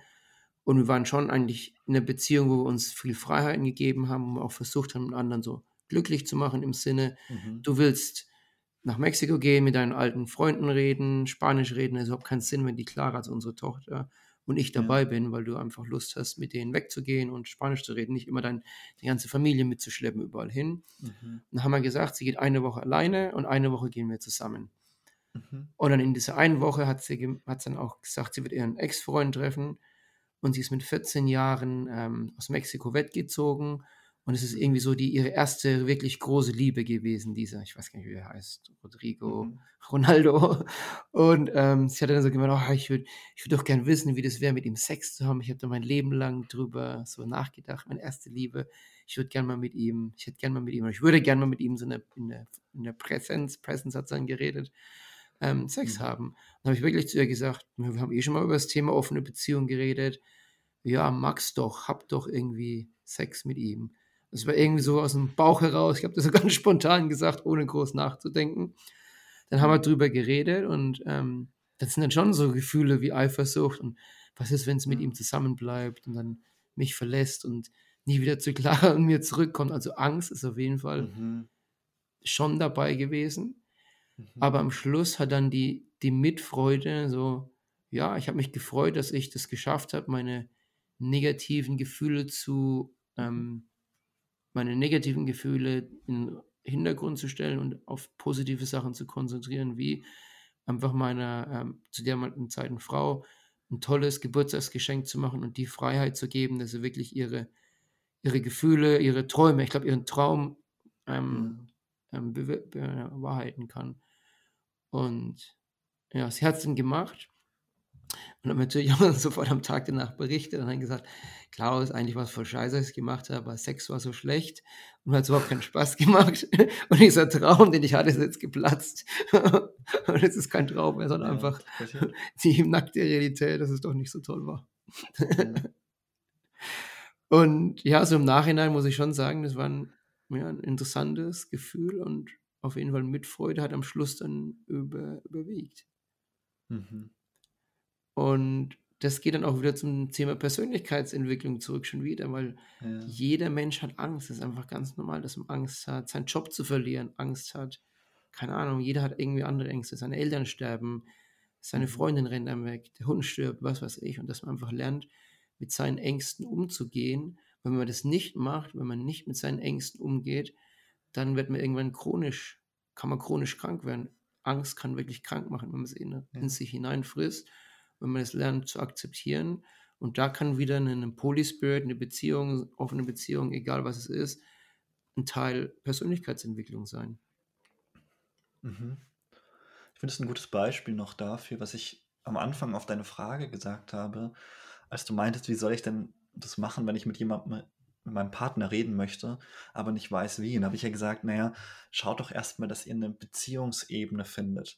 Und da habe ich als Beispiel auch genannt, dieses, könnt ihr benennen, was ihr aneinander schätzt? Also kannst du sagen, warum du mit dieser anderen Person zusammen bist? Und für mich ist es ganz wichtig zu sagen, ich habe ein gutes Gespür dafür, warum Partnerinnen mich schätzen, was, was sie an mir lieben. Und dadurch wird mir ganz viel Eifersucht genommen, weil ich weiß, die an, wenn die Person mit einer anderen Person Sex hat, macht sie das nicht, um mich zu ersetzen oder um das zu kompensieren, sondern ich weiß, was sie an mir hat. Und darauf kann ich mich verlassen. Und diese Angst, die, glaube ich, viele Leute haben, wenn es darum geht, dass Partnerinnen oder Partner mit anderen Menschen Sex haben, ist, dass sie Sex sehr stark gleichsetzen damit, dass sie für die andere Person wichtig sind. Und wenn sie das nicht mehr sind, weil sie das nicht mehr exklusiv sind, fragen sie sich, ja, bin ich denn dann überhaupt noch wichtig? Und gemeinsam eine Ebene zu finden, zu sagen, ja, ja, du bist viel mehr als der Sex, hilft ganz stark, diese Angst abzubauen, weil man dann irgendwann merkt, ja, gut, die Person hat mit der Person Sex, aber meine Partnerin hat doch tausend Ebenen mit mir, diese eine Ebene ist nicht so wichtig. Wir müssen Ja. unsere Beziehung nicht darauf aufbauen. Sie muss nicht daran scheitern, an dieser körperlichen Dimension. Die ist wichtig und die hat auch ihren Platz, aber sie ist eben nicht alles. Und das finde ich gerade am Beispiel Eifersucht und an dem, was du beschreibst, sehr wichtig, sich bewusst zu machen. Genau, ja. Ja, ich hatte dann wirklich ein Gefühl von selbstloser Liebe. Ich habe es nicht gemacht. Ich, ich, ja, ich hab, war eifersüchtig, aber diese Selbstlosigkeit hat mich in diesem ähm, Bereich überwiegt, dass ich, nein, ich liebe meine Frau und ich möchte es machen, um ihren, genau, um ihren Willen, weil sie es Ja. dadurch glücklich macht.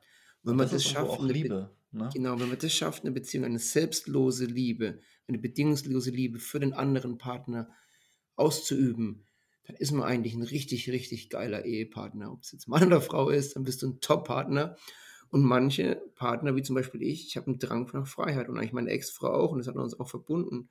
Und wenn du in einer Beziehung bist, wo du dem Partner Freiheit geben kannst und man sagt, ja, Freiheit ist dir wichtig, aber der Partner kann dir auch Geborgenheit geben und finanziellen Rückstand, wie das bei uns der Fall war. Wir haben ein Haus zusammen, wir haben Auto zusammen, wir haben Ersparnisse zusammen, Versicherung zusammen, wir haben diesen Rückhalt zusammen, aber wir schät- schenken uns auch die gegenseitige Freiheit. Dann hast du so eine tiefe Beziehung, das kannst du gar nicht wegen einmal mit irgendeinem Typen Sex haben. Kannst du alles ist so überhaupt nicht relevant, wenn du einen Partner hast, der dir alles gibt und diese, deine verschiedenen Werte und deine verschiedenen ähm, Träume erfüllt. Ja, das hast du schön zusammengefasst, auf jeden Fall, würde ich Ja. auch sagen.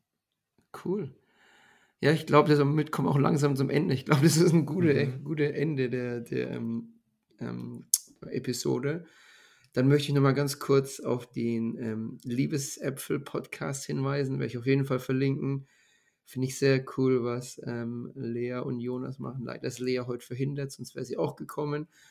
Aber ja, Sie versucht, ihren Spirit mit in diesen Podcast zu bringen. Hast du auf jeden Fall gut gemacht. Hast ja ein bisschen was von Ja, ihr ich, erzählt. ich warte noch auf ihr Urteil, aber ich hoffe, ich habe es geschafft. Hoffe ich auch. Und ich habe vielleicht, dann, sie ist ja auch katholisch, gell? Vielleicht habe ich so ein bisschen die katholische Seite mit abdecken können, privat. Sehr gut. Okay, ähm, ich, normal tue ich immer am Schluss zusammenfassen, Jonas, aber ich finde, du hast schon so gut am Anfang alles zu, zusammengefasst und Mhm. geredet. Kannst du vielleicht nochmal so ganz kurz die Episode ähm, zusammenfassen, was dir so einfällt? Und ich gebe dir so ein paar Stichpunkte. Einmal hast du über die Bibel kurz geredet, die, die drei wichtigen Stellen bei Paulus. Ähm, Hoffnung, Liebe, Glaube, was ich auch total Ja. toll fand.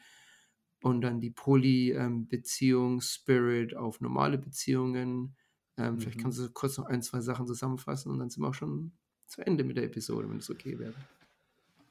Ja, also es, das, wir haben jetzt vieles irgendwie angesprochen und ich würde gerne noch mal so am Schluss noch sowas gerne den Hörerinnen zu, mit zu, auf den Weg geben irgendwie, ähm, was mir am Herzen liegt, weil mir das als Sex-Podcaster oft entgegengebracht wird oder angefragt wird und ich glaube, das ist so ein bisschen auch eine gute Zusammenfassung von dem, was ich davor gesagt habe. Ähm, ich werde nämlich oft gefragt, wie kann ich eine gute Sexualität leben? Also auch so eine richtige und eine christliche. Und das war ja auch so ein bisschen der Gedanke dieses Podcasts, wie könnte das ausschauen?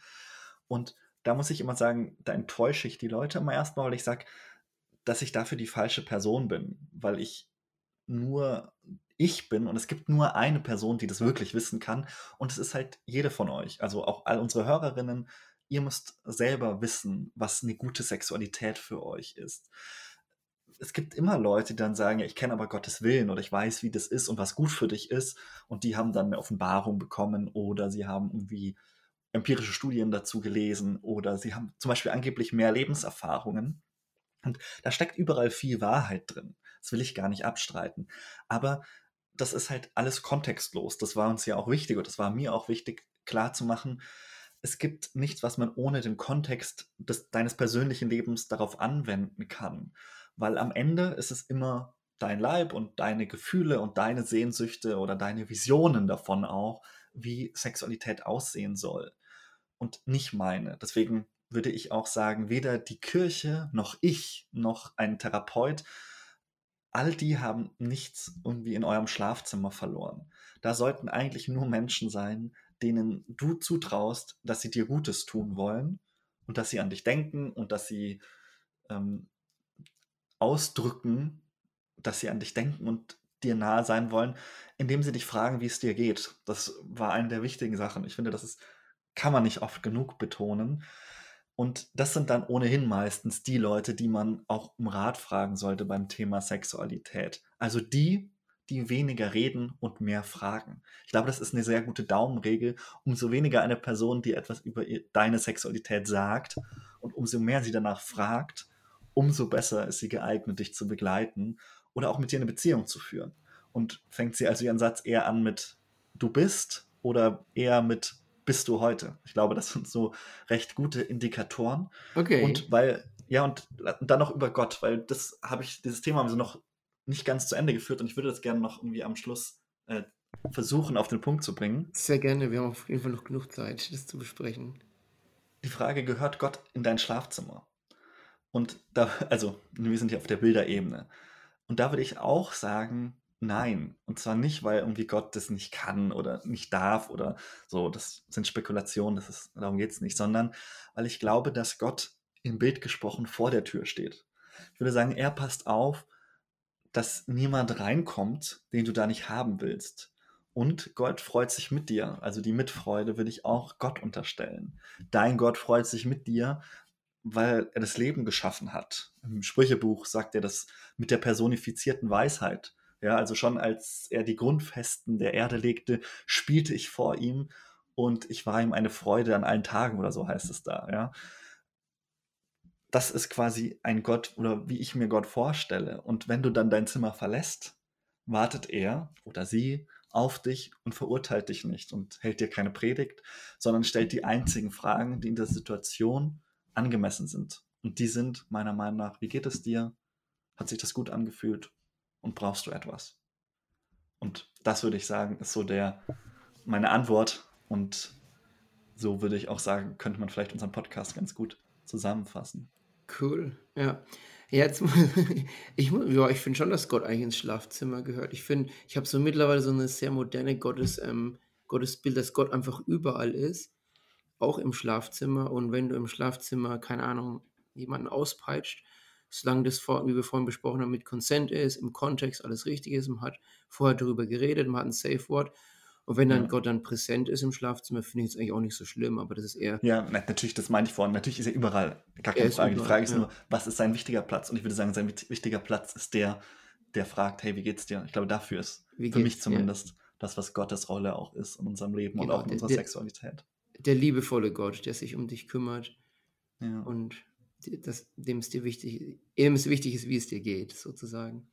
Ja. Ja, ja ähm, sehr gut zusammen. Ich, ich fasse dann auch noch mal ein paar meine Sachen hinzu. Ich finde, Jonas, du bist sehr weise für dein Alter, muss ich echt sagen. Und du bist auch eine sehr gute Person, über dieses Thema zu reden, weil du ähm, dich in den Hintergrund stellst. Du versuchst dich auf die Schrift zu beziehen, auf Erfahrungen, das alles zu abstrahieren und nicht so über dich zu reden, was ich glaube ich mehr mache. Ich rede eher so über mich und meine Erfahrungen. Von daher finde ich das auch wichtig, sich selbst äh, einzubringen. Aber danke. Ja, ich finde, du bist eine sehr gute äh, Person, darüber zu reden. Und wenn jemand, ähm, äh, ähm, kann ich nur empfehlen, den, ähm, den Jonas. Ähm, von, von meiner Seite noch, was ich so ein bisschen zuhören auch mitgeben möchte. Ja, probiert. Ich glaube, Jonas hat schön, du hast schön gesagt, so Kommunikation einmal dem Partner sagen, was man ihm wertschätzt und auch Sachen anspricht. Wenn du, wenn einer von euch zum Beispiel in einer Beziehung ist, wo ihr nicht so glücklich seid, nicht so zufrieden seid, dass man diese Punkte auch mal anspricht, nicht unbedingt sexuell, sondern allgemein.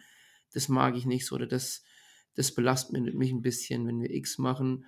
Und dann, ich bin selber durch eine Scheidung gegangen. Manche Beziehungen, die, die funktionieren einfach nicht. Oder manche Beziehungen, wie du vorhin gemeint hast, sind nur auf, sind nicht auf Dauer, sind, sind nur temporär und Menschen mhm. verändern sich. Und ich glaube, unsere Gesellschaft verändert sich viel, viel schneller als vor 30, 40 Jahren. Dadurch verändern wir uns auch schneller. Und wenn sich dann Partner nicht in die gleiche Richtung verändern, passiert dann einfach manchmal, dass Beziehungen kaputt gehen. Dann kann ich aus persönlicher Erfahrung sagen, haltet nicht an was fest, wo ihr denkt, da gibt es keine Zukunft oder habt schon über fünf Jahre probiert zu reparieren es ist nicht reparierbar.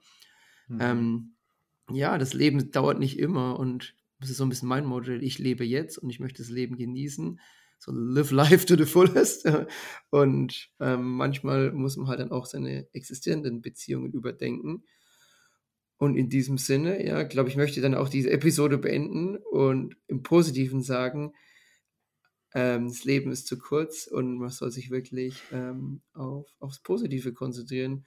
Und wenn man Träume hat, versucht diese Träume auch zu verwirklichen und anzugehen, weil das Leben ist zu, sch zu schade, um irgendwie mit, wie sagt man, mit auf Deutsch, Regrets, mit ähm, Bedauern. Mit, mit, mit, Bedauern und dann irgendwann mit 60, 70 Jahren zu sagen, oh, ich hätte so gern das mal gemacht, ich wäre so gern mal auf eine Party mhm. gegangen, aber jetzt mit 70 Jahren will ich nicht mehr gehen, dass man dann nicht diese ähm, diese Ängste hat später, sondern ähm, das angeht ähm, und dadurch besser wächst und als Person, Person auch wächst. Und wenn man Angst hat, was ich sicher hatte viel in dieser Zeit, dass man die Ängste auch angeht und über, über, überwindet und dadurch ähm, danach ein besseres Leben hat. Sehr gut, Jonas. Dann, wie gesagt, ich werde auf jeden Fall ähm, euren Podcast ähm, verlinken und dir nochmal vielen Dank fürs ähm, Kommen in die Episode. Gerne, hat großen Spaß gemacht. Danke dir auch für deine Gedanken und Ideen. Super. Und wenn euch die Episode auch gefallen hat, dann würde ich mich sehr über einen Kommentar freuen, wenn ihr Fragen habt oder natürlich über eine Bewertung bei Spotify und Apple. Und in diesem Sinne, ähm, lebt fröhlich ohne Reue. Alles Gute. Tschüss.